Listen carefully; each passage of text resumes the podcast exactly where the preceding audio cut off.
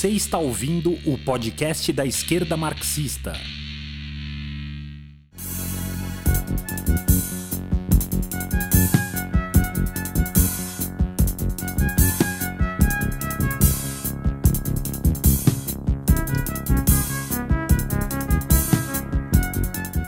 Saudações, camaradas. Meu nome é André Mainardi e está no ar a partir de agora o terceiro episódio do podcast da esquerda marxista, seção brasileira da Corrente Marxista Internacional.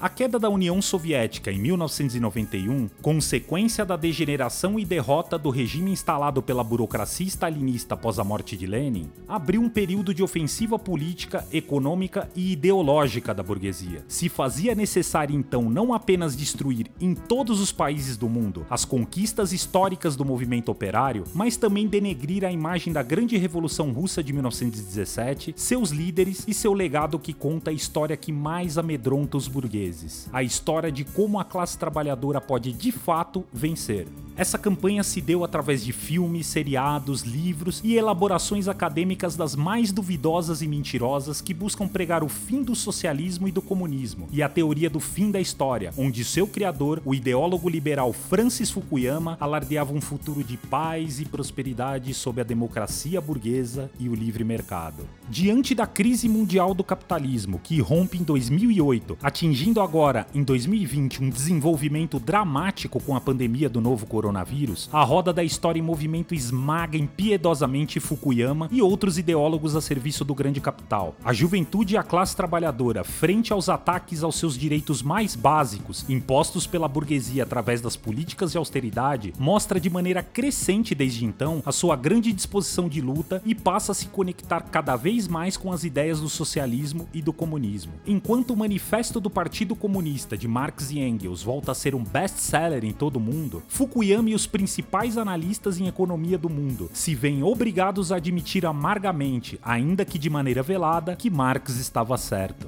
No Brasil, as jornadas de junho de 2013 e suas manifestações de massas atiraram o país em um processo de polarização política e social que, no seu limite, somado à falência das direções reformistas do proletariado, levou ao desmoronamento do Pacto Constitucional de 1988, da Nova República e à ascensão ao poder do demagogo de direita Jair Bolsonaro. Aqui, como em todo mundo, apesar da vitória de Bolsonaro nas eleições, essa polarização se expressou radicalmente tanto à esquerda quanto à direita. Pela direita, elementos saídos do lixo da história fazem a sua campanha suja contra o socialismo e o comunismo, disseminando na velocidade das redes sociais toda a sorte de mentiras e falsificações históricas e científicas, produzidas em todos esses anos pelos ideólogos liberais. Um dos exemplos notórios desse esforço se deu em 2016, na esfera parlamentar, por obra do deputado federal Eduardo Bolsonaro, antes do pai ser eleito e a enxurrada interminável de escândalos denegrir de vez a já duvidosa imagem da família. Na ocasião, ele apresentou àquela Câmara o projeto de lei 5358, que pretendia criminalizar, considerando como um ato terrorista, a fomentação ao embate de classes sociais e o uso da foice e o martelo. Nessa mesma linha, o pai e a sua trupe de ministros nunca perdem a oportunidade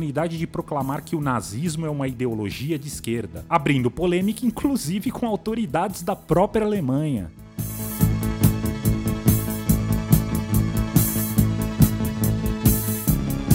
Bom, para limpar o terreno dessa discussão, eu convido ao podcast de hoje o camarada Evandro Cousani, editor do site da Esquerda Marxista, para nos contar a história verdadeira, a que fala sobre a origem e o significado da foice e o martelo. Salve, Evandro! Oi, André. Antes de mais nada, agradeço a oportunidade de estar aqui para falar desse símbolo que dá nome para o nosso jornal, que está no logo da Esquerda Marxista, e principalmente porque é o símbolo que representa a luta dos trabalhadores do mundo inteiro.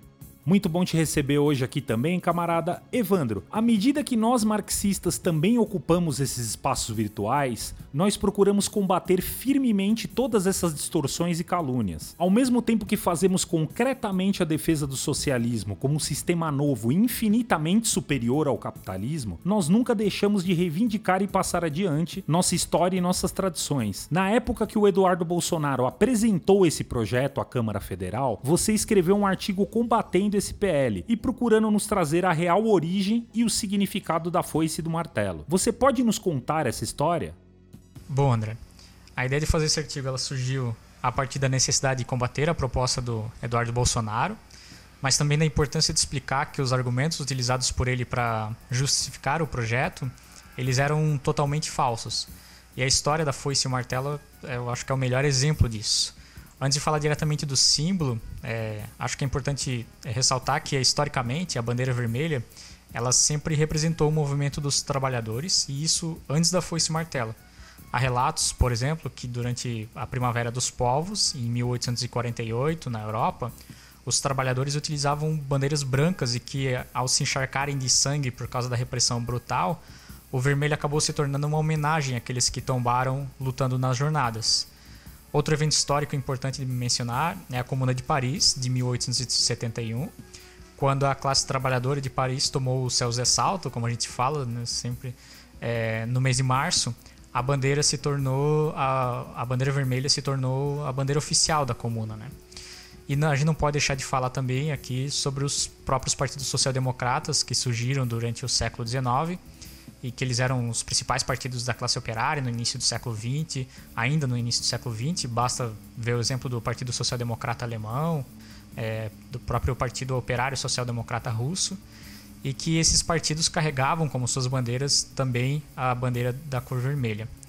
Na Rússia, é, o, o, o, Partido Operário Social Democrata Russo e os trabalhadores seguiam a mesma tradição, mas por conta da revolução e com a, a mudança de nome de Rússia para a União das Repúblicas Socialistas Soviéticas em 1918, foi aprovado o que seria o símbolo do novo Estado. E é justamente nesse momento que surge a foice e o martelo. Essa história ela é relatada por um militante bolchevique chamado Vladimir Bruevich em uma crônica que tem o título Escudo Nacional Soviético. É, nela, né, nessa, nessa, crônica, o, o Bruevich ele relata que havia uma, discuss essa, uma discussão nacional da aprovação de um símbolo, mas principalmente é que esse símbolo deveria se diferenciar, diferenciar a União Soviética de todos os países capitalistas existentes, de todos os outros escudos e símbolos existentes e que ele relata que um dia ele estava reunido junto com Lenin, Sverdlov e outros bolcheviques, é, quando a primeira proposta do, do tal escudo ela, ela surgiu, ela foi apresentada ali para eles. E aí esse é, projeto inicial era bastante parecido com o que a gente já conhece hoje. Se a gente pesquisar no, no Google, buscar por, pela imagem do, do escudo soviético, é, que traz o, o mundo, né? É, o sol nascente os ramos de trigo ao redor, formando um semicírculo. E, e ao centro é, desse, desse, desse planeta, desse, desse mundo, a foice e o martelo destacada. A diferença é, principal que existia é que no projeto que é apresentado para o Lene, para o Zerdlov, para o Brevich, é que uma espada é, no centro do desenho. E ela era bastante forte, essa imagem da espada, né? E segundo o próprio Bruevich fala, Lenin observou bem o desenho e ele disse mais ou menos o seguinte: é interessante, tem conteúdo, mas para que essa espada? E aí ele disse que o Lenin argumentou seriamente sobre o significado da espada e ele explicou bastante para os responsáveis pelo desenho, né, para que, é, que o, o proletariado, por exemplo, ele não se futa do combate e vai lutar até a vitória, né? Ele, não, ele, ele sempre utilizará a espada para expulsar os seus inimigos, para derrotar os inimigos e assegurar é, a sobrevivência da ditadura do proletariado, né? Do, do Estado operário que, que era nascente naquele momento. Mas ele disse que a conquista ela é completamente estranha aos revolucionários. Essa não é a forma de agir é, dos, dos operários e dos, dos comunistas. E aí ele é, conclui justificando que a, que a guerra, né, pro, pro Lenin, ela é defensiva e a espada não é um emblema que representa o Estado operário. É bem interessante observar é, essas colocações do Lenin, porque elas estão baseadas diretamente nos fatos que ocorreram na própria Revolução Russa. Pois, é, em primeiro lugar, a palavra de ordem que ganha a maioria dos trabalhadores para a influência dos bolcheviques, né, é a palavra de ordem de pão, paz e terra. Né? Ou seja, eles é, discutiram muito a questão, a questão da guerra mundial que estava acontecendo e a necessidade de, de livrar a classe operária desse sofrimento. Né? Os camponeses e todos aqueles que, que, os soldados que se envolveram na guerra. E uma das primeiras iniciativas do, do governo após a tomada do poder, em outubro, é justamente negociar a paz com as potências capitalistas em guerra, né? onde o Trotsky cumpre um papel é, fundamental nesse processo. Em, em, segundo lugar, eu acho que é, que é, importante colocar que o próprio Exército Vermelho, é, é, é, dirigido pelo, pelo Trotsky nesse caso, ele surge como instrumento de defesa das invasões dos mais de 20 exércitos capitalistas que eram conhecidos como exércitos brancos, que tentaram afogar a revolução em sangue, né? tentaram invadir a, a Rússia no começo da revolução e ela foi uma necessidade para né, o, o, surgimento desse exército foi uma necessidade para a defesa do Estado operário. Então, é, depois que o Lenin expôs esses argumentos, é, né, os, a, os envolvidos ali eles acabaram se convencendo é, da necessidade de retirar a espada e aí um escultor chamado Andreev, como é, o Bruevich coloca, ele fez a versão que hoje a gente conhece como esse, esse, esse símbolo, né, que virou o emblema da União das Repúblicas Socialistas Soviéticas. Bom, para quem quiser conhecer a história do Bruevich e outras bem interessantes sobre a Revolução Russa, tem um livro é, que é excelente, ele é chamado Relatos da Revolução, ele foi publicado pela então é, editora Luta de Classes, hoje a editora marxista. E ele é um livro que está disponível na, na livraria marxista. Ele traz histórias sobre como é que os é, como é que foram os momentos da tomada do poder, as primeiras ações do, do governo é, soviético, uma riqueza de detalhes é, impressionantes sobre a história da, da Revolução Russa e uma delas é justamente desse importante símbolo. Maravilha, Evandro. Segundo Lenin e Trotsky, nos primeiros momentos da Revolução Russa, diante da ameaça contra-revolucionária que punha em risco o Estado operário, havia uma necessidade de criar monumentos e símbolos em torno do partido e da revolução, para marcar esse processo nas mentes e corações do proletariado e das futuras gerações de revolucionários. A foice e o martelo têm um papel central nesse sentido. Você pode nos explicar o porquê da foice e do martelo e como os bolcheviques chegaram à conclusão de que esse deveria ser o símbolo do partido e daquele novo tipo de Estado? Essa questão ela é importante, André, e só pode ser respondida se a gente analisar o contexto da revolução do, e do próprio desenvolvimento do capitalismo na Rússia até o ano de 1917. O país chegava na metade do século XIX sem ter desenvolvido completamente o capitalismo, mas a economia russa ela estava ficando cada vez mais entrelaçada com as economias capitalistas do resto da Europa. Em 1898, havia mais de 1,4 milhão de fábricas, com mais de mil operários, e a concentração desses trabalhadores em uma única região era muito grande. Só para dar um exemplo, nesse período, sete grandes fábricas da Ucrânia empregavam dois terços dos operários metalúrgicos e Baku, hoje capital do Azerbaijão, concentrava todos os, os trabalhadores petroleiros do Império Russo. Para contextualizar a questão camponesa, é preciso falar da reforma de 1861, que decretou o fim da servidão, mas que não resolveu o problema dos camponeses, ou seja, não resolveu a questão da distribuição da, da terra. E, e a Rússia chega é, em 1917, no ano da Revolução, no ano que estoura a Revolução, é, sendo um dos países mais atrasados do mundo e com uma população é, rural né, em, em esmagadora maioria os bolcheviques, é, apesar disso, eles tinham a compreensão de que a única classe que poderia, que pode até hoje levar a vitória a uma, à revolução socialista é o proletariado urbano, principalmente industrial, por conta dos seus interesses enquanto classe. É, e, e, e, eles entendiam, assim como a gente entende, que sem os trabalhadores, né, a gente costuma dizer, nenhuma lâmpada se acende, nenhuma roda gira. Tudo precisa da permissão dos trabalhadores para funcionar na sociedade capitalista, na sociedade burguesa. É, já as pautas do campo, elas não vão de encontro direto com a socialização da produção, mas elas se referem principalmente a uma redistribuição das propriedades. Além disso, o campesinato ele tende a ser mais atomizado, né, a ser, mais dividido, que dificulta a organização política. Ele está mais separado, né, geograficamente. É, de acordo com Trotsky, no livro da História da Revolução Russa, para que nascesse o Estado Soviético, foi necessário que, que coincidissem e se coordenassem é, reciprocamente dois fatores de natureza histórica completamente distintas. A Guerra Camponesa, que é o movimento característico do alvorecer do desenvolvimento burguês, basta olhar a Revolução Francesa como um grande exemplo e talvez o principal exemplo, e uma insurreição proletária, ou seja, né, o movimento que assinala o, o início do declínio da sociedade burguesa. E ele diz que isso carrega a essência de 1917. Então, a revolução dirigida pela classe operária na Rússia, ela só poderia ser concretizada é, até o último com uma, se, o, se, o, se o campesinato fosse ganho é, para o lado dos trabalhadores. Né? Então, foi necessário fazer na, na Rússia uma aliança operária camponesa como uma necessidade concreta, a partir de uma necessidade concreta. A outra é, tem, tem inclusive uma outra crônica do Bruevich que conta sobre a noite em que o Lenin escreveu o decreto sobre a terra, porque um dos momentos decisivos da revolução é, ocorreu durante o segundo congresso dos soviets, dos deputados trabalhadores e soldados, quando foi aprovado justamente esse, esse decreto. E foi um momento em que os camponeses foram ganhos para a revolução de fato, porque eles tinham, uma, eles tinham uma grande influência sobre o Partido dos Socialistas Revolucionários, de caráter principalmente camponês, mas que não revolucionário como os bolcheviques. E então, é, a partir daquele, daquele episódio, os bolcheviques foram vistos como os únicos que conseguiram apresentar uma a solução real para as questões que o próprio governo provisório, que veio anteriormente, após a queda da monarquia, a partir da Revolução de Fevereiro, não tinha conseguido resolver.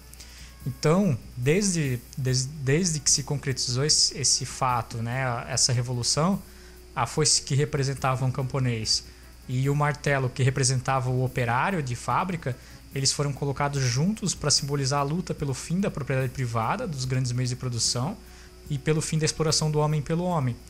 É, quando os bolsonaros e outros burgueses eles tentam associar é, a foice e o martelo com os crimes do Stalin, a degeneração do Estado soviético, né, que se transformou em uma ditadura burocrática, tudo isso, eles, na verdade, eles estão utilizando esses fatos sem explicar realmente o que aconteceu para desvirtuar o significado real desse símbolo, é, transformando como se fosse um símbolo de uma ameaça, de algo extremamente perigoso, que significa né, a morte e tudo mais, mas na verdade ele representa a igualdade e a fraternidade entre os povos da Terra.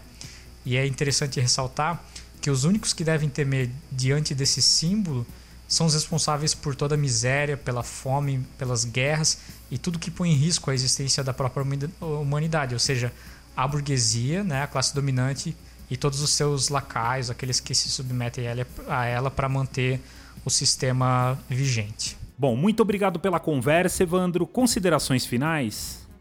É, eu gostaria de agradecer de novo a oportunidade de participar aqui do podcast da esquerda marxista.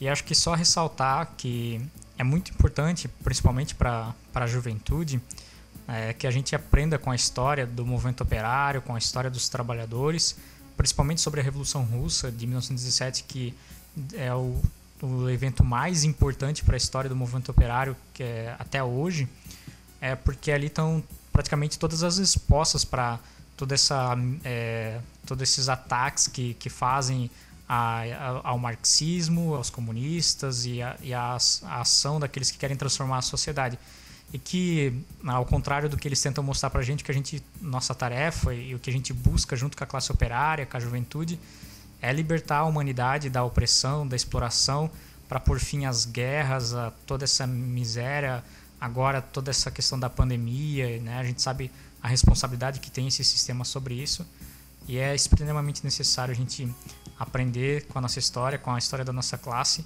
para a gente conseguir transformar a realidade, transformar o mundo que a gente vive. É isso. Obrigado e saudações a todos. Vamos agora ao Rio de Janeiro conversar com Luiz Bicalho, editor do jornal Foice e Martelo. O Bicalho vai nos contar o que traz a edição especial online número 5 do jornal que saiu na última semana. A esquerda marxista está mantendo um esquema especial de funcionamento da sua imprensa durante a crise do coronavírus. O nosso jornal passou a ser um jornal online, digital, e estamos no número 5. Nesse número, estamos analisando a atual crise que corrói as instituições e a política que o Bolsonaro está fazendo, que é uma política de cada vez mais tentar implantar a chamada imunidade de rebanho, ou seja, tentar que todos peguem o vírus e depois se verifique quem sobreviveu.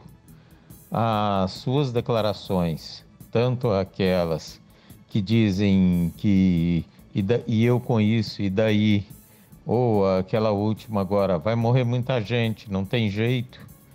Essas são declarações de um tipo de pessoa que está a serviço da burguesia inteiramente para somente salvar a sua economia, economia burguesa, e não salvar as pessoas. O jornal também demonstra que a política dos reformistas, que está muito bem especificada no 1 de maio, que é chamado entre uma parte da burguesia e o próprio Lula, isso tem consequências práticas nos sindicatos e há uma matéria sobre os acordos coletivos feitos com os sindicatos de metalúrgicos, de diferentes concepções políticas, explicando isso também no Jornal Especial número 5. E há também uma explicação de por que, que estamos impulsionando um encontro nacional da juventude fora Bolsonaro e que o caminho que a juventude tem que tomar é de preparar-se para a revolução. Nós esperamos que vocês possam ler o nosso jornal, possam fazer uma assinatura online e, antes de tudo, utilizem o jornal como um instrumento para sua militância para o combate para acabar com este governo e acabar com o capitalismo e abrir caminho para o socialismo e o comunismo. Estamos chegando ao final desse podcast. Eu gostaria de agradecer a presença do Evandro, editor do site da esquerda marxista. O acompanhamento sonoro de hoje ficou por conta do synth pop disco soviético do Zodiac.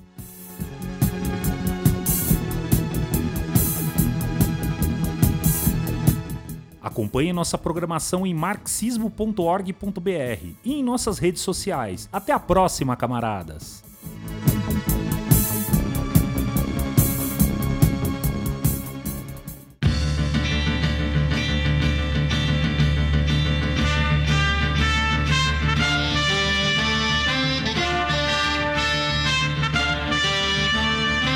Você ouviu o podcast da esquerda marxista.